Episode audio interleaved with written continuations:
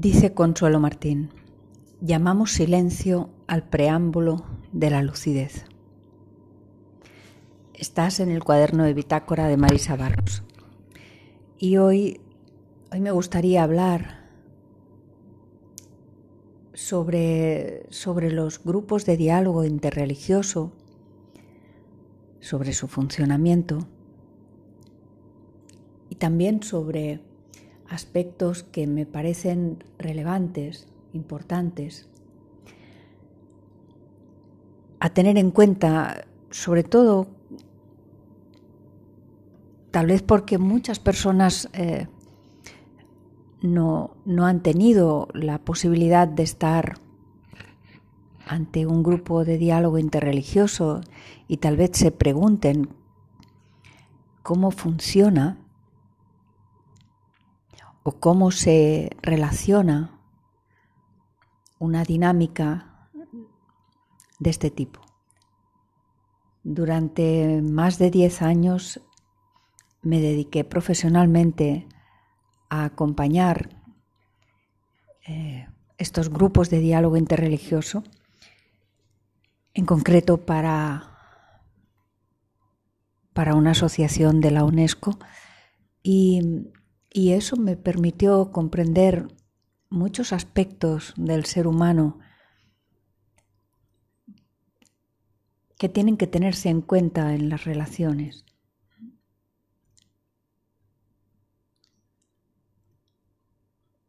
Al principio de este recorrido, al principio de esta preciosa profesión,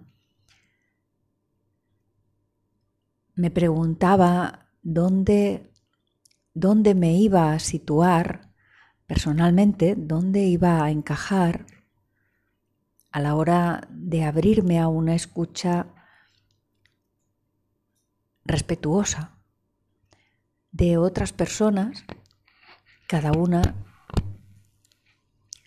pues con un conocimiento de su realidad, de su cultura,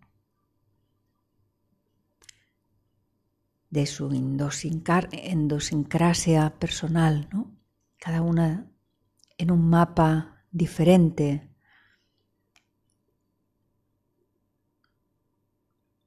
Y, y esta pregunta no era fácil de responder.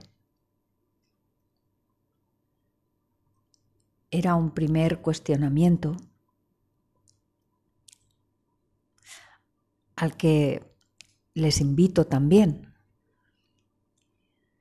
¿Dónde nos situaríamos si estuviésemos nosotros, cada uno de nosotros,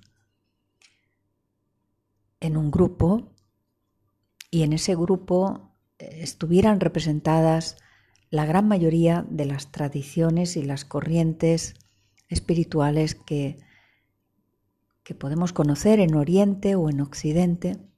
Y digo la gran mayoría, algunos de estos eh, algunas de estas tradiciones no, a veces no, no participan en estos grupos, pero imaginemos por un momento que sí, que están todas realmente presentes. Lo primero que hay que aclarar es que todas las tradiciones son insondables, inabastables. Es decir, que, que una persona no puede agotar nunca, de ninguna manera, un camino como el camino de la, de la realidad primera y última o la, la, realidad de la plenitud del ser. Se ha llamado de tantas maneras.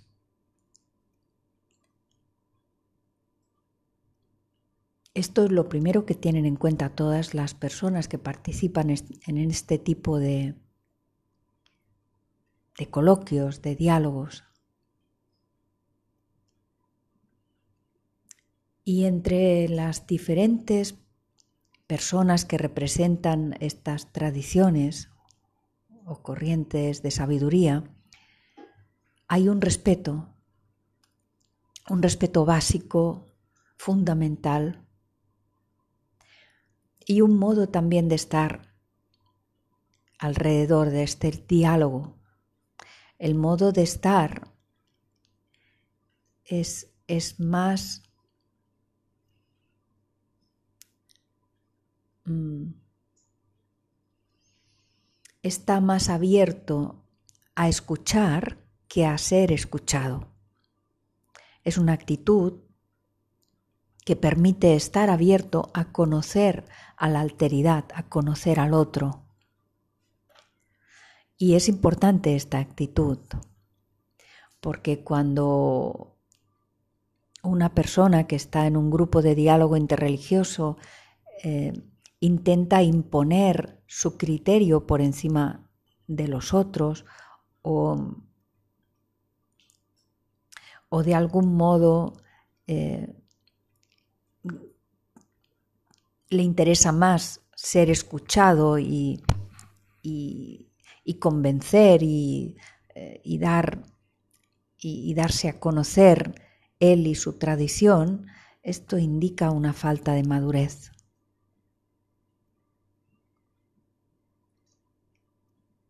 Por otra parte, siempre hay armonía entre las diferentes culturas, porque generalmente hay personas con una comprensión madura. Y como decía Raymond Panikar, cuando uno conoce su propia tradición, está abierto a conocer otras no le da miedo, no se siente inferior ni superior a nadie.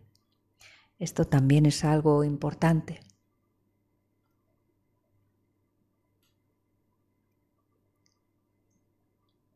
En ocasiones, algunos, algunos grupos o personas eh, buscadores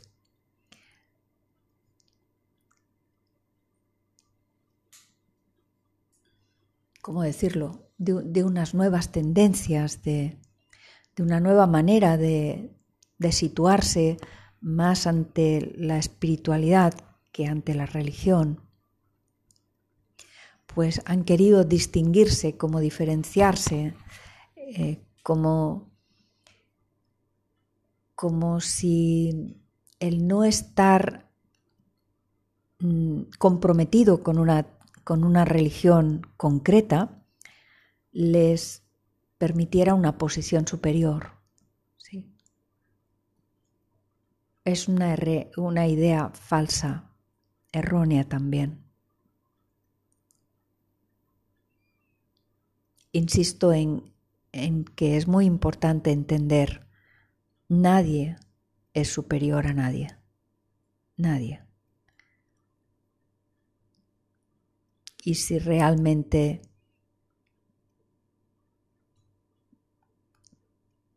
estamos comprometidos con una tradición porque internamente percibimos que esa es nuestra identificación, nuestra forma de estar en el mundo, pues es totalmente respetable.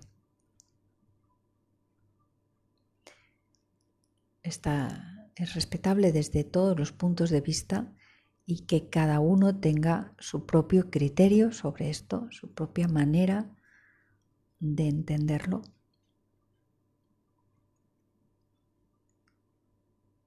Y que sobre todo no se sienta nunca superior a ningún otro ser humano que pueda pensar de manera distinta. Esto es muy importante. Si esto lo llevamos a una relación humana, aún es más fácil de entender, puesto que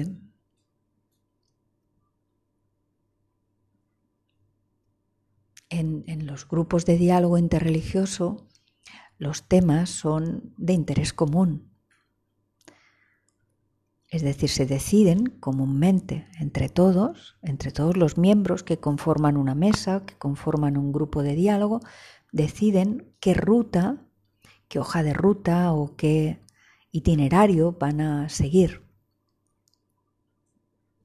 Y se trata de una investigación abierta,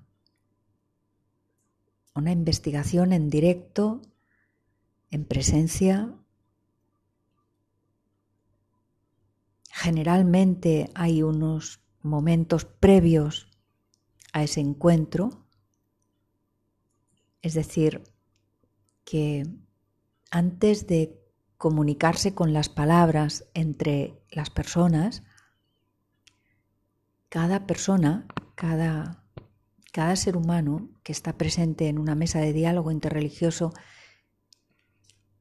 entra en contacto con su intimidad más auténtica, ya sea a través de una oración, ya sea a través de una meditación, ya sea a través del puro silencio.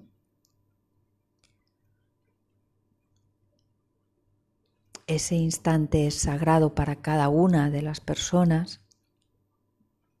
Como se puede entender, pues eh, nadie puede imponer una forma concreta de meditar o una forma concreta de orar.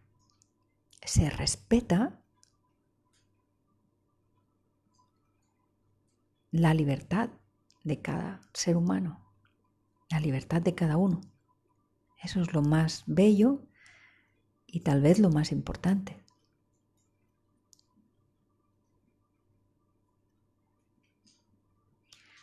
Porque imagínense ustedes una mesa redonda en la que diferentes personas representan diferentes tradiciones espirituales o bien se lleva a un acuerdo que cada vez que se encuentran uno de ellos pueda, eh, bueno, a lo mejor pues le, tomar una lectura de un texto sagrado o hacer una referencia a su forma a su forma de entender eh, la meditación o la religión o, perdón o la oración o bien que es lo que se suele hacer, es preferible dejar un espacio silente en el que cada individuo, cada persona, cada alma se ejercite o intime con, su, con su convicción, con su convicción, con su tradición.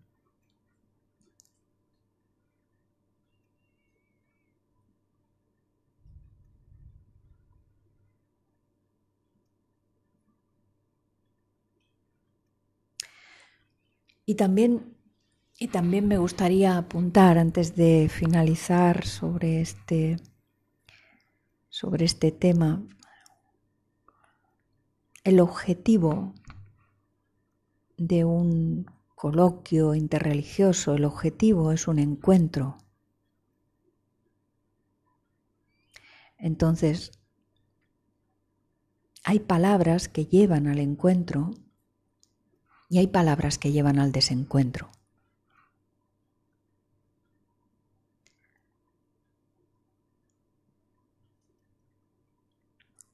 Cultivamos o se cultiva ese respeto por la mirada ajena, por respetar y por eh, escuchar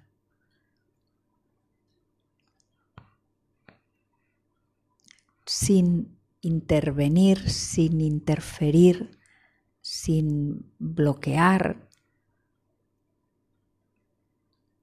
sin tratar de imponerse, sin tratar de dominar al otro.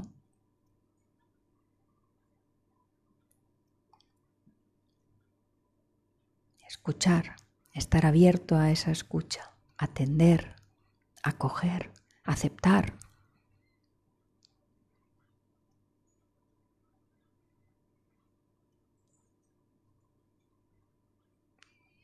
Ser paciente, ser tolerante.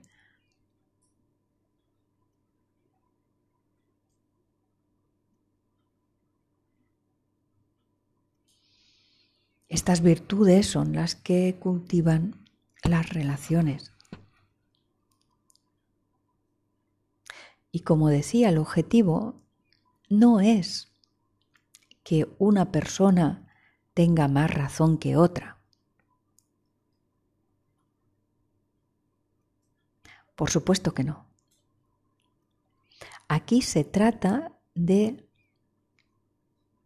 poner en común los diferentes puntos de vista, las diferentes formas de ver, de entender, de comprender la vida, de situarse delante de ella, su comportamiento, eh, su actitud, sus actos, su forma de pensar, todo esto configura configura esa convicción.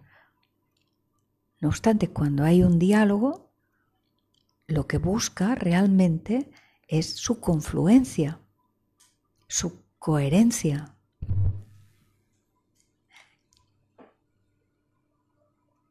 Que exista realmente una armonía, ¿sí? un encuentro. De manera que siempre enriquece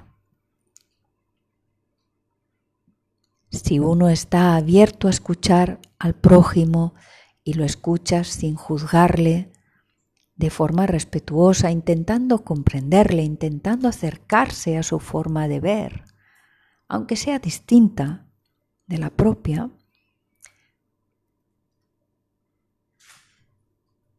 esto facilita muchísimo la relación humana.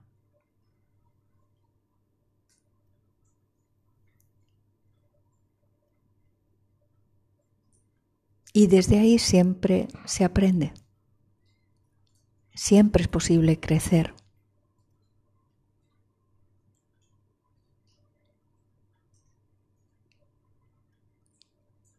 Son infinitos los rayos que confluyen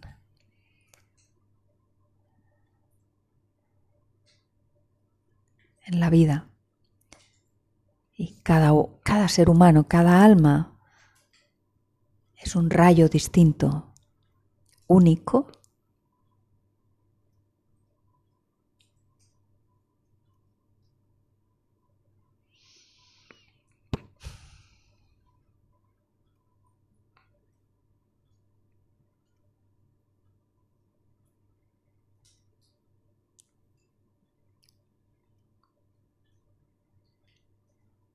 y necesario también.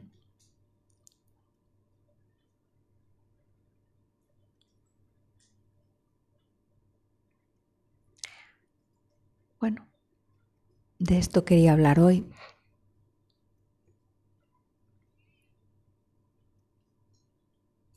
Espero que si alguna vez tienen ocasión de estar ante una ante una mesa de diálogo interreligioso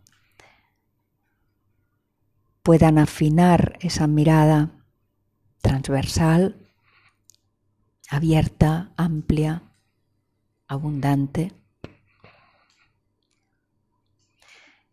Y también que si quieren aplicar esta, esta forma de comprender al prójimo en sus, en sus relaciones, pues que pueda servir de ayuda, que pueda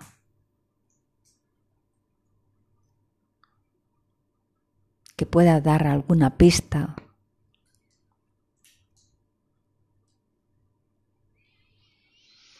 para que exista el encuentro.